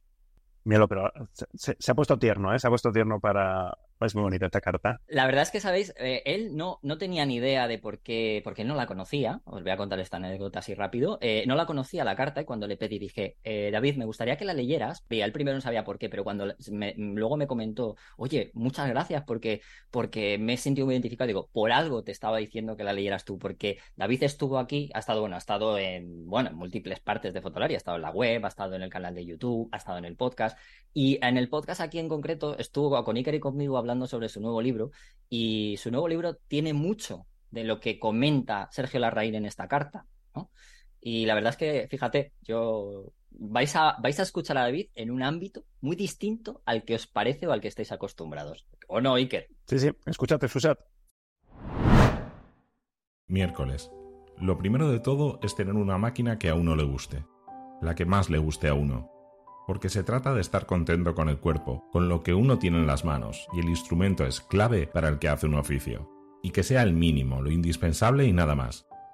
Segundo, tener un ampliador a su gusto, la más rica y simple posible. En 35 milímetros, la más chica que fabrica Leitz es la mejor. Te dura para toda la vida. El juego es partir a la aventura, como un velero, soltar velas. Ir a Valparaíso o a Chiloé por las calles todo el día, vagar y vagar por partes desconocidas. Y sentarse cuando uno está cansado bajo un árbol, comprar un plátano o unos panes y así tomar un tren. Ir a una parte que a uno le tinque y mirar, dibujar también y mirar. Salirse del mundo conocido, entrar en lo que nunca has visto, dejarse llevar por el gusto. Mucho ir de una parte a otra por donde te vaya tincando. De poco vas encontrando cosas y te van viniendo imágenes, como apariciones las tomas. Luego que has vuelto a casa, revelas, copias y empiezas a mirar lo que has pescado, todos los peces, y los pones con su escoche en el muro. Los copias en hojitas tamaño postal y los miras. Después empiezas a jugar con las L's, a buscar cortes, a encuadrar y vas aprendiendo composición, geometría. Van encuadrando perfecto las L's y amplías lo que has encuadrado y lo dejas en la pared. Así vas mirando, para ir viendo. Cuando se te hace seguro que una foto es mala, al canasto al tiro, la mejor la subes un poco más alto en la pared. Al final guardas las buenas y nada más. Guardar lo mediocre te estanca en lo mediocre. En el tope nada más lo que se guarda. Todo lo demás se bota, porque uno carga en la psiquis todo lo que retiene. Luego haces gimnasia, te entretienes en otras cosas y no te preocupas más. Empiezas a mirar el trabajo de otros fotógrafos y a buscar lo bueno en todo lo que encuentres. Libros, revistas, etc. Y sacas lo mejor. Y si puedes recortar, sacas lo bueno y lo vas pegando en la pared al lado de lo tuyo. Y si no puedes recortar, abres el libro o las revistas en las páginas de las cosas buenas y lo dejas abierto en exposición. Luego lo dejas semanas, meses. Mientras te dé, uno se demora mucho en ver, pero poco a poco se te va entregando el secreto y vas viendo lo que es bueno y la profundidad de cada cosa. Sigues viviendo tranquilo, dibujas un poco, sales a pasear y nunca fuerces la salida a tomar fotos, porque se pierde la poesía, la vida que ello tiene se enferma. Es como forzar el amor o la amistad. No se puede. Cuando te vuelvan a hacer, puede partir en otro viaje, otro vagabundeo. A Puerto Aguirre puedes bajar el Báquer a caballo hasta los ventisqueros desde Aysén. Valparaíso siempre es una maravilla. Es perderse en la magia. Perderse unos días dándose vueltas por los cerros y calles y durmiendo en el saco de dormir en algún lado en la noche. Y muy metido en la realidad, como nadando bajo el agua, que nada te distrae, nada convencional. Te dejas llevar por las alpargatas, lentito, como si estuvieras curado del gusto de mirar, canturreando y lo que vaya apareciendo lo vas fotografiando ya con más cuidado. Algo has aprendido a componer y recortar, ya lo haces con la máquina, y así se sigue. Se llena de peces la carreta y vuelves a casa. Aprendes foco, diafragma, primer plano, saturación, velocidad, etc. Aprendes a jugar con la máquina y sus posibilidades y vas juntando poesía, lo tuyo y lo de otros. Toma todo lo bueno que encuentres bueno de los otros. Hazte una colección de cosas óptimas, un museíto en una carpeta. Sigue lo que es tu gusto y nada más. No le creas más que a tu gusto. Tú eres la vida y la vida es la que se escoge. Lo que no te guste a ti, no lo veas, no sirve. Tú eres el único criterio, pero ve a todos los demás. Vas aprendiendo. Cuando tengas unas fotos realmente buenas, las amplías, haces una pequeña exposición o un librito, lo mandas a empastar y con eso vas estableciendo un piso. Al mostrarla te ubicas de lo que son. Según lo que veas frente a los demás, ahí lo sientes. Hacer una exposición es dar algo, como dar de comer. Es bueno para los demás que se les muestre algo hecho con trabajo y gusto. No es lucirse uno. Hace bien, es sano para todos y a ti te hace bien porque te va chequeando. Bueno, con esto tienes para comenzar. Es mucho vagabundeo, estar sentado debajo de un árbol en cualquier parte. Es un andar solo por el universo. Uno nuevamente empieza a mirar. El mundo convencional te pone en biombo hay que salir de él durante el periodo de fotografía. Para mí, me parece sublime. Nada que, nada que añadir, o sea, nada que añadir a esto, tal cual. Es sublime y la verdad es que David lo ha hecho muy bien. Debo decir que ha puesto mucho empeño, eh, se lo pedí como favor y luego al final me ha, dicho al final al revés, que muchas gracias por pedírselo. Así que fijaros, fijaros, eh, volver a escucharlo merece mucho la pena, ¿eh? es una cosa que estaría muy bien que muchos de nosotros volviéramos a escucharlo una vez tras otra. Bueno, Iker, estamos llegando al final con los últimos invitados y nuestro próximo invitado es Garci, Antonio Garci, que ha estado aquí en el podcast, amigo de, de Fotolari, ha estado aquí conmigo hablando de muchas cosas. sospechosos habituales. Exacto, de los sospechosos habituales. Pero, fijaros lo que os digo. Vais a, Antonio Garci, que es retratista, una persona, bueno, que también eh, docente en esto, que sabe muy bien, igual que comentaba antes Iker sobre, sobre Abel, etcétera, eh, especialista en iluminación y demás a lo mejor su, historia o una parte de su historia con la fotografía tendría mucho que ver con esto, con, y aunque tiene muchas cosas que ver con esto, nos va a contar algo que también le ha marcado mucho. Y, y esto tiene que ver con una palabra que extraigo yo, que es memoria, la fotografía como memoria. Así que vamos a escucharlo y ahora hablamos sobre ello. Buenas, eh, mi anécdota con respecto a la, a la fotografía es bastante, bastante bueno, no es tan peculiar ni es tan extraña, supongo que a todos nos ha pasado, porque es una fotografía, concretamente fue una fotografía que entronca mucho con, los recuerdos y con la familia. Mi abuela falleció hace tres años y antes de eso estuvo en una residencia pues cerca de año y medio más o menos. Nosotros íbamos a visitarla, eh, intentábamos ir a verla todos los, todos los fines de semana, pero todos sabemos lo rápido que envejecen la, gente mayor en las residencias. Quien haya tenido familiares en una residencia sabe perfectamente de lo que estoy hablando. Y en una de las reuniones, una de estas veces que fuimos a verlas, que, estábamos en una sala común, mi madre, con mi chica también, estábamos ahí todos, pues eh, yo estaba trasteando con, con, mi móvil, que era un Huawei P20 Pro, creo que era nuevo, prácticamente nuevo, y una de las lentes no tenía filtro Bayer, una de las lentes era en blanco y negro. Entonces, bueno, pues estaba ahí jugando un poco con el teléfono, haciendo fotillos en blanco y negro, un poco en la sala que había, pues una maceta, un florero, etcétera, y de repente vi a mi abuela distraída con una mirada hacia el infinito y con esas con esa expresión de cansancio, agotamiento y a la vez eh, enfado y cabreo que tiene la gente de noventa y tantos años que ya está cansada de la, de la vida. Y en ese momento sentí no solamente que tenía que hacer que tenía que hacerle un robado, que tenía que hacerle una foto a, mi abuela, que tenía que hacerle un retrato, que ese retrato era de ella y pocas veces he tenido tan clara esa afirmación de que ese retrato la representaba en ese momento y además la certeza antes de hacer la foto de que esa fotografía iba a ser importante. Efectivamente, la tomé. eh, el blanco y negro acentuó todo, todo ese dramatismo, toda esa, toda esa emoción que había en, ella, aunque estaba distraída ni se enteró.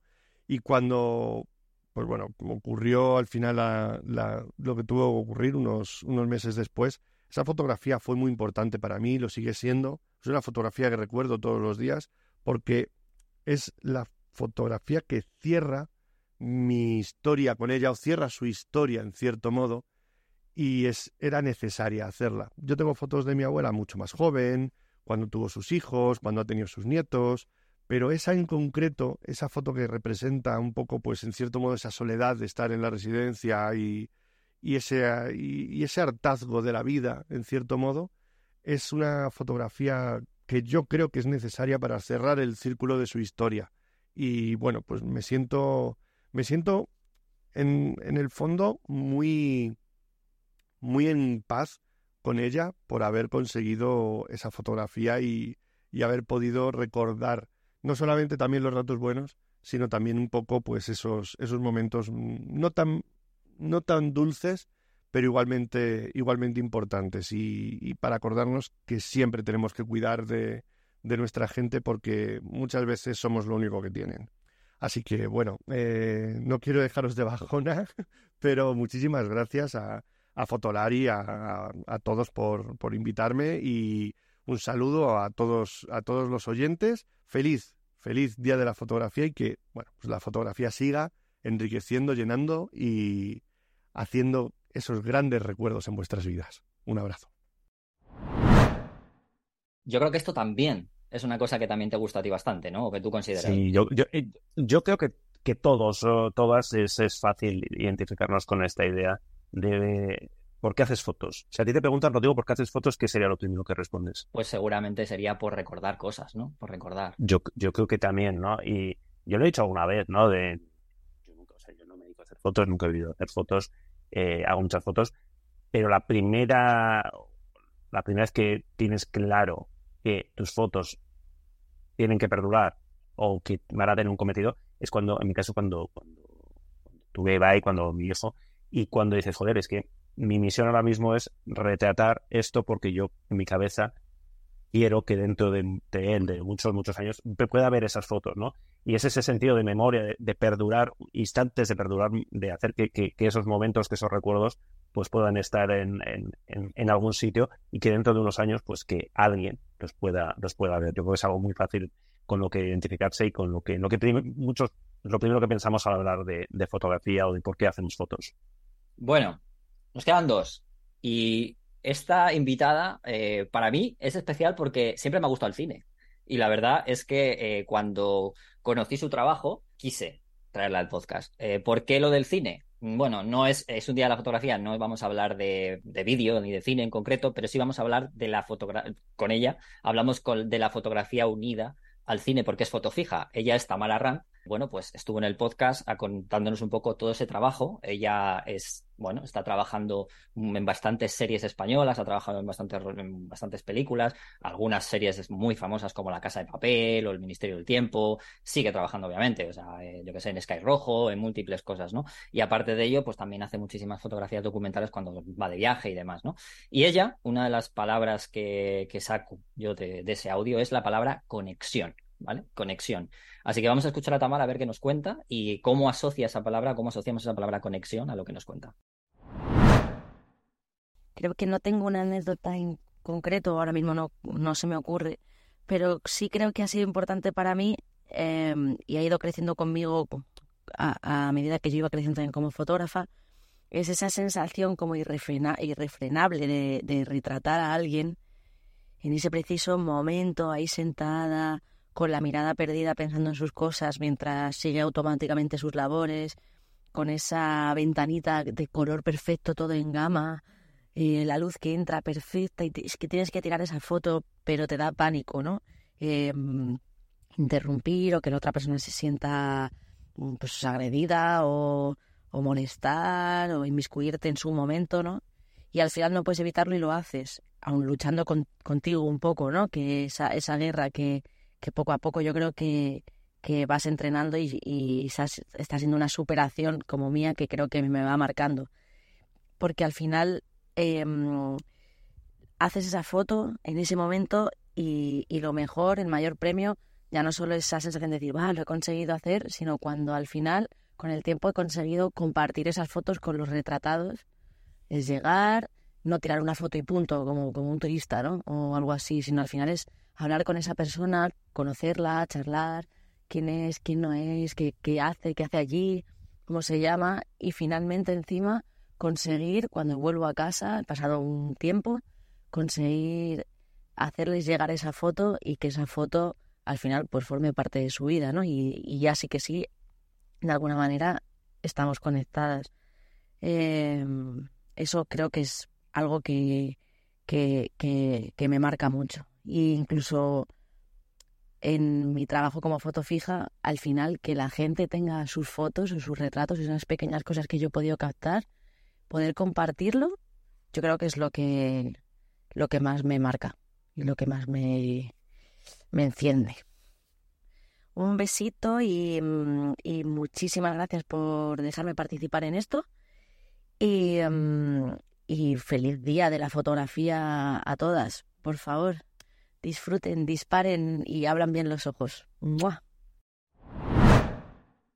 Conexión, Iker. Esa palabra de que la fotografía te ayuda a conectar con las personas que fotografías. Es, eso, eh, vinculado un poco a, lo que hablábamos antes de, del retrato, lo que diferencia un retrato bueno de un retrato normal y corriente, yo creo que es que exista esa conexión, aunque sea un minuto. Porque, ojito, el curro de foto fija es muy complicado, porque también eh, estás haciendo fotos en un, en un entorno en el que tus fotos, entre comillas, importan poco. O sea, la gente está a otras cosas. La gente está eh, con sus rodajes, con sus mierdas, con su tal, no sé qué, no sé cuál. Es tú eres uno más de un engranaje eh, muy complejo, con muchos, eh, con muchos actores, nunca mejor dicho. Y, y, y, ya está. O sea, tú no eres el protagonista. De hecho, parte de tu trabajo es pasar casi desapercibido, ¿no? Para, para poder hacer ese trabajo y conseguir en ese punto esa, esa conexión durante, pues muchas veces igual con, con, una mirada, con un gesto, con, con, con, lo que sea, poder pillar ese instante ¿no? de, de rodarse, eh, no sé, me, me parece todas esas especialidades eh, bastante desconocidas, muy complejas y, que, que, gente como, como Tamara pues eh, lo, lo hace estupendamente y sabe buscar esa conexión y que se note en sus fotos, ¿no? Porque al final no se trata solo de decir, no, es que yo conecto con... No, no, es que tú ves la foto y ves que hay un, algo ahí especial, ¿no? Totalmente. Así que ya sabéis, si no habéis escuchado Tamara, lo tenéis en el podcast. Eh, muy, muy buena entrevista, os la, os la recomiendo encarecidamente, ¿vale? Por lo que, además, por lo que cuenta Iker, ¿no? Ese típico de trabajo tan desconocido muchas veces. Vamos a terminar con nuestros invitados, aunque luego digo que tengo un invitado sorpresa, ¿eh? Pero nuestros invitados y en este caso, nuestro invitado es Mario Rubio. Creo que todo el mundo seguramente conocéis a Mario. Es una persona, bueno, muy asociada a la fotografía, fotógrafo de paisaje, pero sobre todo muy reconocido por la actividad formativa, que también tiene, obviamente, el podcast de Academia de Fotógrafos, compañero también en el mundo de podcast, como estamos, eh, entre otras cosas. Y ah, estuvo en el canal de YouTube también, hablándonos un poco de todo, ¿no? De todo esto que, que él hace. Estuvo Iker entrevistándole, eh, amigo, sobre todo podríamos decir compañero, amigo. Y su palabra, es vida. Vamos a terminar con vida. Así que a ver qué nos cuenta Mario Rubio y su palabra que yo extraigo de esto que es vida. Hola queridos oyentes del podcast de Fotolari, soy Mario Rubio, director de la Academia de Fotógrafos y del portal Fotógrafo Nocturno. Soy fotógrafo profesional especializado en paisaje y bueno, pues sobre la pregunta ¿qué significa para mí la fotografía? Dejadme decir que es simplemente una manera de vivir todo gira en torno a la fotografía en mi vida y aunque puede sonar un poco pretencioso, es la realidad, porque el 90% de mis amistades pues son fotógrafos, mi pareja es fotógrafa, mis viajes tanto profesionales como personales también son relacionados con la fotografía y en definitiva pues tenemos el ojo educado para que cuando vamos en el coche y miramos por la ventanilla o estamos sentados en un vagón de metro o estamos en cualquier lugar, veamos la luz. Y de esta manera, pues es como nosotros los fotógrafos nos nutrimos de lo que hay a nuestro alrededor para que al final la fotografía sea parte de nosotros mismos. Así que espero y deseo que vosotros también disfrutéis de ella, de apretar el disparador y de seguir aumentando nuestra cultura visual. Un abrazo y buenas fotos para todos al final lo que dice Mario, ¿no? Me identifico, ¿no? No, no tanto, igual no el 90% creo que decía él. Tú tienes gente de comida también, pero vamos. Eh... De comida, sí, sí, es un poco. Pero es verdad que al final, pues eh, está todo el día eh, de un u otro modo relacionado a. Y esto se une a la pasión que hablábamos antes, ¿no? Pues es tu pasión, es tu trabajo, eh, y acaba siendo, pues eso, tu, tu vida y todo, o casi todo, acaba siendo de un otro modo alrededor de la fotografía, de la gente que se mueve en, en, en esto, del siguiente proyecto, del trabajo de unas fotos que vas a hacer, de unas fotos que... Es decir, me parece un, un, resumen, una palabra muy... que igual choca a mucha gente. Digo, hombre, la vida es más cosas, sí, y más cosas, pero entiendo muy bien lo que, lo que dice Mario. Bueno, pues ya hemos terminado con los invitados, pero queda la última minisección de este especial del Día de la Fotografía, en la que Iker nos va a contar una cosita. Por fin puedo hablar, por fin puedo hablar. ¿Has visto que bien me he portado? Sí, sí, vas a poder, pero espera un momento. Bueno, Iker, la sección no sé cómo la quieres llamar. Eh, si cinco de los muchos inventos que revolucionan la historia de la fotografía, o bueno, como tú quieras, pero porque hay muchos. Pero bueno, a ver. Claro, es que es, complicado. Cuando me pusiste los deberes de verano de cinco inventos, digo, claro, ¿cuáles son los cinco inventos? Y pensé, digo, ya me estoy imaginando aquí a la lista de señores y cuñados fotográficos, libreta en mano, en plan, no, esto en 1826 ya existía. No pretende ser esto, no pretende ser una clase de historia. Pretende repasar eh, muy rápidamente. Eh, cinco inventos, cinco avances que más o menos dibujan la fotografía tal y como la conocemos ahora. Y en este salto en el tiempo vamos, eh, volamos hasta 1871. La evolución de la, de la fotografía, eh, de la parte técnica, no la parte de contenido, en cierto modo se basa en los soportes utilizados para hacer fotos. Pues eh, las placas, los negativos, un sensor digital, el no soporte, no la inteligencia artificial y una de las primeras grandes revoluciones y que marcan un poco eh, en, dónde estamos o dónde hemos estado durante muchos años y ahora parece que vuelve a estar de moda, es eh, el, invento de la película tal y como la conocemos ahora. Durante muchos años se usaban lo, que se llaman los procesos húmedos, es decir, placas que habría que sensibilizar justo antes de hacer la foto. En 1871 eh, cambiamos, se produjo una de las grandes revoluciones que es placas, eh, procesos secos, que se es decir, placas que ya están sensibilizadas, que las podemos guardar eh, utilizando el gelatino biomuro, es decir, placas con, sales de, plata. Yo siempre eh, me hace mucha gracia cuando vas a una exposición de fotos y ves una, fotografía, pues ves el nombre, el título, el autor o autora y debajo la técnica gelatino biomuro, ¿no? Pues eso, eso nos lleva a 1871. Y más interesante que, que, este paso a los procesos secos y demás, es que utilizando esta, esta técnica, en 1888, 1888 Kodak eh, lanza una cámara que en lugar de utilizar eh, las placas que se utilizaban hasta entonces, es una cámara muy pequeñita que utiliza un soporte de, película enrollada muy pequeñito que permite hacer hasta 100 fotos, 100 fotos de minutos, que, que encima creo que recordar que eran redondas, y con esa cámara llega el famosísimo lema de Kodak de tú pulsa el botón, nosotros hacemos el resto, y era tal cual, porque tú hacías las fotos llevabas la cámara a la tienda y ellos ya se ocupaban del resto y te daban las fotos. Es decir, eh, esta moda del carrete de ahora, pues digamos que tiene sus orígenes en ese salto, en esa invención de la, digamos, de, los soportes basados en, sales de, plata y en una, pues eso, en primero en papel, luego, luego en soportes plásticos. Damos un salto. Te iba a decir, te iba a decir, billones de fotos iban a hacer entonces, si tuviese que hacer este, sí, sí imagínate que el señor eh, José Luis Kodak, ¿no? Eh, supiera en ese momento la que estaba la que estaba liando. Vamos con, con otra, otra revolución. Eh, sigo Oscar Barnack, no necesita presentación, pero es verdad que posiblemente la mayoría tiende a pensar, tendemos a pensar en Barnack, Leica, eh, exclusividad, lujo, cámaras carísimas y en cierto modo, eso es lo que es ahora mismo Leica, un mito con todo lo que, lo que eso implica, pero en su momento eh, Leica eh, fue una auténtica revolución, pero en sentido contrario a lo que pensamos ahora. Eh, era una época donde las cámaras eran enormes, donde las cámaras eran muy grandes, y lo que hizo el señor Barnack fue inventar, con todas las comillas que le podemos poner a inventar, y que hay cosas, hay, cosas previas, eh, lo que ahora llamamos el 35 milímetros, es decir, el paso universal, esas fotos, esos negativos de 24 por 35 milímetros. ¿Cuál es la importancia de eso? Pues la importancia de eso es que podía diseñar cámaras muy pequeñas como fueron las, eh, como fueron las Leica en su momento. Eh, lo hemos contado alguna vez en una presentación reciente del de, último Xiaomi. Leica, alguien de Leica dijo que ellos fueron el smartphone de su época igual como hubo un revuelo.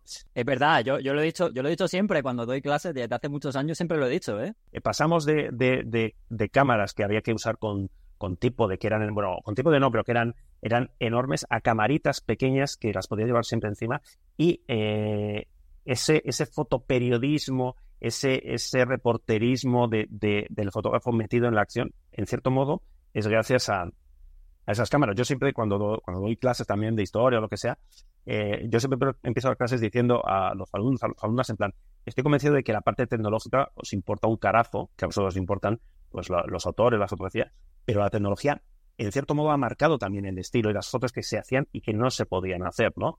Y lo mismo que con, con los procesos secos y el gelatino bermuro, una de las cosas que cambiaban no solamente era el tamaño de la cámara, sino la sensibilidad. Es decir, podías hacer fotos en eh, mucho menos tiempo, con lo cual podías llegar a congelar el movimiento, algo que antes no podías hacer, es decir, la tecnología marca un estilo fotográfico eh, con, con Barna, que el, 35 milímetros, las cámaras Leica, pues bueno, eh, permites un tipo de, de, de, acercamiento fotográfico que antes era, era posible.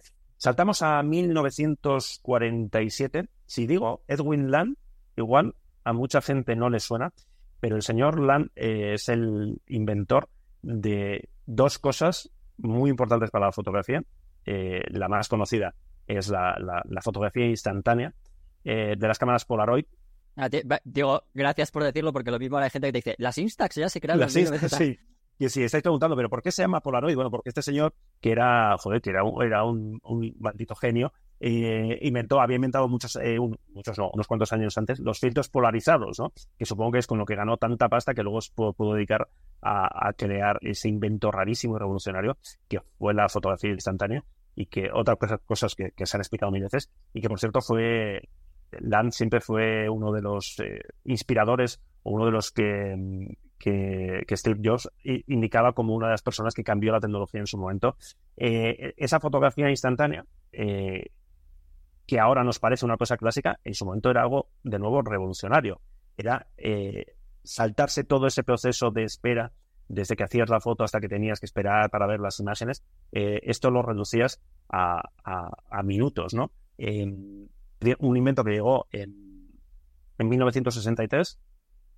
Primero, quiero recordar que durante unos cuantos años fue en no, perdón, en 1947 se inventa la foto instantánea, pero hasta el 63 no hay foto instantánea en color.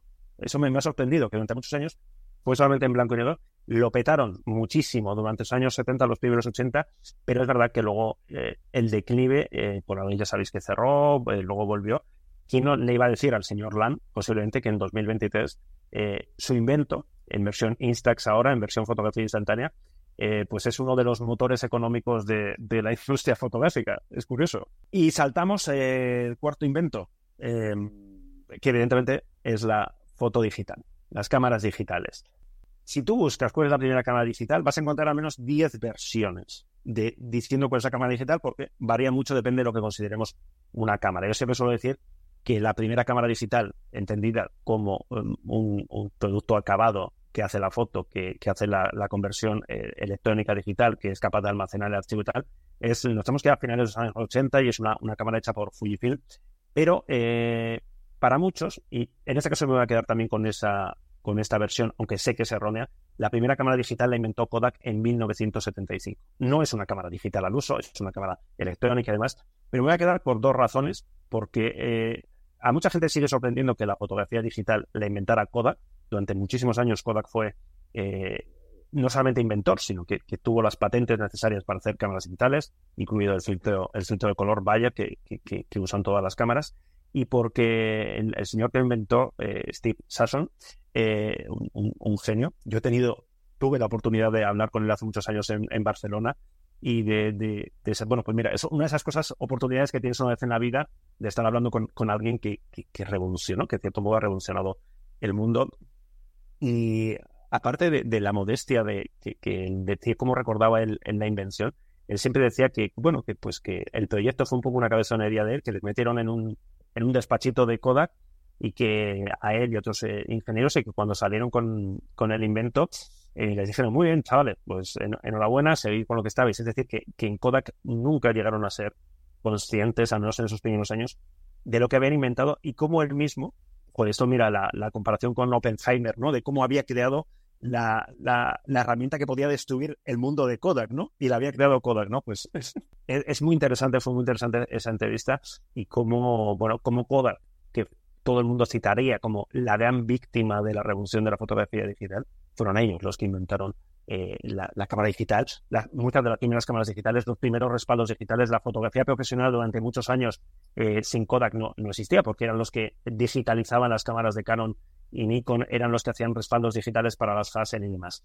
Y último salto en este breve... Estoy ansioso por saber cuál vas a coger de los dos que yo creo. ¿Cuál crees tú voy a coger? No sé, podría ser. yo creo que la inteligencia artificial o los móviles. Concretamente el iPhone. Chan, para pinchar a la gente el iPhone. Eh, eh, el primer móvil con cámara, nos tenemos que ir al año 99-2000. En Japón, mm, bueno, móviles que evidentemente cuyo diseño y prestaciones, pues ahora mismo nos hace mucha, nos da mucha risa, ¿no? Pero que, que en ese, aquel momento yo creo que tampoco fueron conscientes de lo que estaban inventando. De hecho, un comentario recurrente que tú lo has escuchado muchísimas veces es eh, ¿para qué quiero yo una cámara en el móvil? ¿no?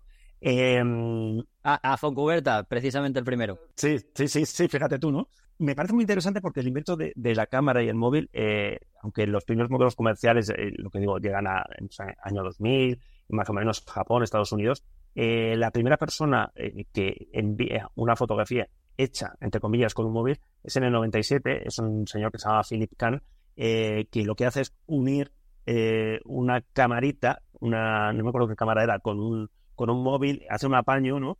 Y ¿para qué usa eso? Que a mí eso me parece lo más interesante. Para mandar una foto de su hija recién nacida. Es decir, la tecnología, la, la revolución, pero al final, pues todo lo que hemos hablado antes, ¿no? El recuerdo, la, inmediatez, el poder compartir, ¿no? Cómo esto se une. Pero bueno, yo creo que la auténtica revolución llega en, en, en, 2007 con el, con el iPhone. En la primera versión es verdad que la cámara nadie le hizo demasiado caso, pero yo creo que es el iPhone 4 el primero que realmente la cámara eh, empieza a ser como, ojo con esto. Siempre se ha dicho en el sector de la, entre las marcas de fotografía, eh, durante muchos años, o como Apple saque una cámara, nos hunde a todos.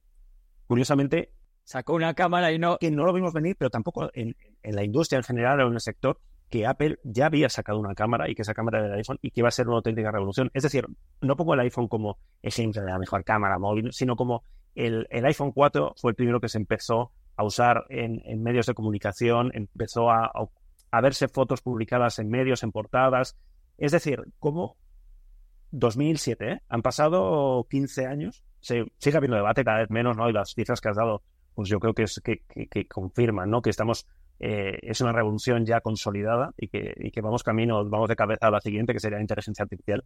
Pero en cierto modo, eh, uno de los grandes cambios, yo creo que más incluso me atrevería a decir que la cámara digital, en el sentido de, su popularización, su uso y cómo ha influido en la cantidad de fotos que, se hacen en el mundo. Si se hacen tantas fotos, eh, la llegada de la cámara digital y, bueno, pues esa no limitación de las 66 fotos al revelado hace que se hagan muchas más fotos, pero evidentemente es el, el, hecho de llevar la cámara encima, de nuevo el tamaño, la facilidad de uso, la inmediatez, son los que marcan que ahora hagamos por mil millones de fotos, que serán mejores, peores, que hacemos más, y eso, pues yo creo que, que, convierten al, smartphone fotográfico, como a la cámara del móvil, como queremos llamarlo, en una de esas grandes revoluciones, la última, suponiendo que veremos qué pasa con la inteligencia artificial, la última que hemos vivido. Curiosamente, la de la foto digital y la de los móviles nos la estamos comiendo esta generación. Antes las revoluciones eran cada, duraban bastante más, eh, eh, duraban bastante, unas cuantas décadas, tenías tiempo para, aprender, normalizar y, tal. Ahora mismo, pues la revolución ya veis que dura muy poquito y que nos la vamos comiendo una tras otra y toca adaptarse y, y ya está. Y no, no, no hay otra. De ahí a lo de los 184 años que hablábamos, ¿no? Que nos parecen pocos, ¿no? Porque parece como que hemos vivido tanto en tan poco tiempo que parece que en realidad 184 años parecen... Joder, los móviles en 15 años han, han puesto patas arriba todo, ¿eh? Sí, sí, sí. O sea que, hombre, lo lógico era que las personas que empezaron, ¿no? Con los cambios eran cada vez eran muy extensos, ¿no? Hasta que había, ¿no? Eran, eran etapas mucho más extensas, ¿no? Como ahora. Bueno, pues estamos ya terminando prácticamente esto, pero voy a traer a la... Ya os dije que si sois, si sois eh, muy seguidores de esto y de este podcast en concreto de hace mucho tiempo, eh, tengo un invitado. Tengo un invitado que hace bastante tiempo se despidió de este podcast. Era la persona que llevaba este podcast. Creo que Iker sabe quién es, ¿vale? No voy a, voy a decir el nombre después, así que voy a dar eh, paso a, a él, que nos va a contar pues lo que ha sido la fotografía para él, eh, y alguna anécdota en concreto, de las cuales, por cierto, una de esas anécdotas la podéis encontrar en uno de los episodios del podcast de los últimos en los que estuvo, de hecho, y hoy conocemos su fin al final, además lo digo así para los que lo entendáis, y Iker lo va, lo va a saber. Así que vamos con, vamos con él para acabar. Hola Rodrigo, hola Iker, gracias por invitarme al podcast. Eh, a ver, ¿qué supuso para mí la fotografía? La fotografía siempre ha sido para mí eh, una ficción, una ficción preciosa que siempre me ha acompañado en la cámara durante toda mi vida. Y cuando hace aproximadamente unos 15 años empecé a, trabajar profesionalmente de la fotografía, pues, pues la verdad es que fue un sueño cumplido. O sea, lo que supuso para mí eh, profesionalizar la fotografía fue un sueño cumplido. recuerdo con de forma vívida que las primeros, los primeros ingresos que tuve con, como profesional fotográfico eh, es como si hubiera materializado un sueño. Eh, casi como la confirmación de que todo se puede conseguir eh, si tú le pones el suficiente empeño.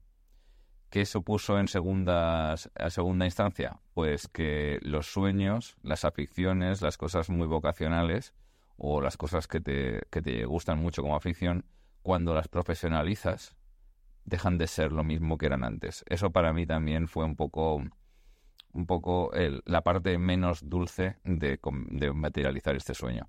Eh, llegó un momento en que la, profesión mm, se comió al aficionado y entonces pues la verdad es que cambió un poco mi, forma de ver la fotografía. Mm, sigo siendo un... Yo hace ya cinco años dejé la, fotografía profesional, eh, sigo siendo un admirador del trabajo fotográfico, pero, y esto es un poco la anécdota que quiero contar, porque la verdad es que sí que recuerdo algunas anécdotas de, de, cuando, cuando, cuando trabajaba de fotógrafo, pero quizás la que puede más ser llamativa es la siguiente. Hace cinco años dejé de ser, eh, más o menos cinco, cuatro cinco años, dejé de ser profesional fotográfico. Me acababa de comprar una cámara bastante cara en el momento.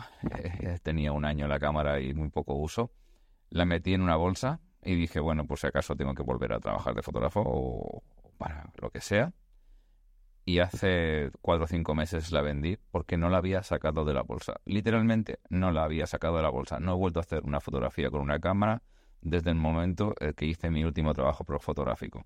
Sí que he hecho fotografías del día a día de mis cosas con el, con el teléfono, ni siquiera eh, puedo decir que con algún tipo de propósito ni de aficionado ni de ni obviamente de, profesional simplemente por registrar alguna alguna imagen que me llamara la atención a nivel de recuerdo pero no he vuelto a tener ninguna interacción con la fotografía ni a nivel lo que se puede llamar aficionado ni a nivel lo que se puede obviamente llamar profesional. Es como si de repente me hubiera mega saturado de la fotografía y yo no quisiera saber nada más del tema es un poco doloroso decirlo, pero es la verdad. Así que esa es quizá la anécdota más, más llamativa que os puedo contar. Bueno, espero que, os haya servido. Gracias. Bueno, Iker, ¿qué ha pasado? ¿Qué le ha pasado al final? Qué fuerte, ¿eh? Qué fuerte. El titular yo creo que sería de la foto se sale, ¿no? De tranquilos, tranquilos muchachos, muchachas, que de la foto se puede salir, hay, hay vida más allá. No sé si es, eh, es un mensaje realista, bajonero, divertido, todo a la vez. eh, como la vida, ¿no? David Calaveras, que fue la, la persona que, digamos, eh, no es que creara este podcast de Fotolari, porque bueno, pero al final fue el que creó Gran Angular. los cimientos. Los de... cimientos de, de, de, este podcast, que fue Gran Angular, en el que estuvimos colaborando, bueno, Fotolari y yo, o sea, sí, y, sí, yo sí, y tal. Y que luego al final, pues eh, nos hemos, eh, lo, lo, ya que lo tuvo que dejar, lo, lo, tenéis ahí además, el episodio está ahí en el que se llama Changes, de hecho, eh, y lo podéis, lo podéis escuchar en el que David se despide pues, por, por lo que nos ha contado ahora mismo en este audio, ¿no? Pero lo que, más me hace, lo que me hace gracia es, en ese episodio habla de la Sony, que se acaba de comprar la Sony. Mira lo que ha pasado, cuánto tiempo después conseguimos saber el fin de esa Sony. O sea, podemos decir que, que, que la culpa de que la gente deja la fotografía es de Sony, ¿no? Podríamos decir. No sé si es el mejor mes ahora para el hielo, pero, pero bueno, espero que... ¿Te acuerdas que me dijiste en el anterior? Se compró una Sony y dejó la fotografía. Me, me acuerdo que en el último episodio me dijiste, seguro que Sony, como es Julio, no está escuchando esto. Bueno, pues espero que si es agosto tampoco lo estén escuchando, porque si no, hasta el final, porque si no tenemos un problema. Qué fuerte lo de, lo de David, no he vuelto a tocar la cámara. Me, me ha hecho mucha gracia, ¿eh? Bueno, eh, pues eh, gente, ha sido un, un placer teneros en este episodio especial del Día Mundial de la Fotografía. Como veis, hemos querido hacer también un, bueno, pues eh, dar voz a otras personas, personas que han tenido además mucho contacto con nosotros, que nos han ayudado a seguir haciendo contenido para que vosotros lo escuchéis, lo veáis, lo leáis etcétera, y queríamos darle también ese punto de importancia porque para nosotros son especiales. Podría haber traído a gente nueva, pero no quiero, no quería realmente. Vendrán en lo cuando les toque, ¿no? Gente nueva que ya estamos con la nueva temporada, ya habéis escuchado la nueva sintonía, pues estamos ahí en, cambios y llegará dentro de un mes, pero queríamos hacer este, este, digamos, este impasse para celebrar este día, que como ha dicho Iker, casi nunca lo hacíamos, así que yo me he focalizado en hacer algo importante y algo bueno. Eh, así que nada, Iker, tú. ¿Podéis, ¿Podéis seguir con vuestras vacaciones? ¿Esa es tu despedida? Vale. Esa, esa es mi despedida. Bueno, vacaciones. Bueno, ya, ya, os contaremos dentro de poco en Fotolari, porque menudo, menudo mesecito nos estáis dando, queridas marcas. Menudo mesecito. No puedo decir nada más, pero madre mía. Sí, sí, que eso, porque parece que no, pero... Madre mía, se, se, vienen, se vienen cositas. Entre bambalinas hay muchas cosas. Bueno, yo eh, me voy a despedir del podcast, eh, de este podcast en concreto, de este episodio. Ha, ha hecho mención eh, Iker a, a, una película en, en su sección, que es la de Oppenheimer. Yo en este caso voy a hacer mención, pero por una cosa, porque eh, en su banda sonora hay un tema que, que, que está compuesto por Ludwig Göransson, que es el, compositor de la banda sonora de, de, Oppenheimer, y una de sus temas, uno de los temas que más escuchan, eh, se llama Can You Hear the Music, o sea, puedes escuchar la música. Así que yo me voy a despedir con una, digamos, con algo en lo que quiero, pues una, no sé, algo, una manera en la que quiero despedir esto, que es eh, diciendo que si alguien o alguno de vosotros puede oler la fotografía o puede eh, oír la fotografía o puede saborear la fotografía o puede palparla y sentirla, es que realmente puede ver la fotografía. Así que, Iker, nos despedimos. Eh, dentro de un mes nos escuchamos con nueva temporada y espero que paséis un muy buen, feliz día de la fotografía. Hasta luego a todos. Un abrazo a todos.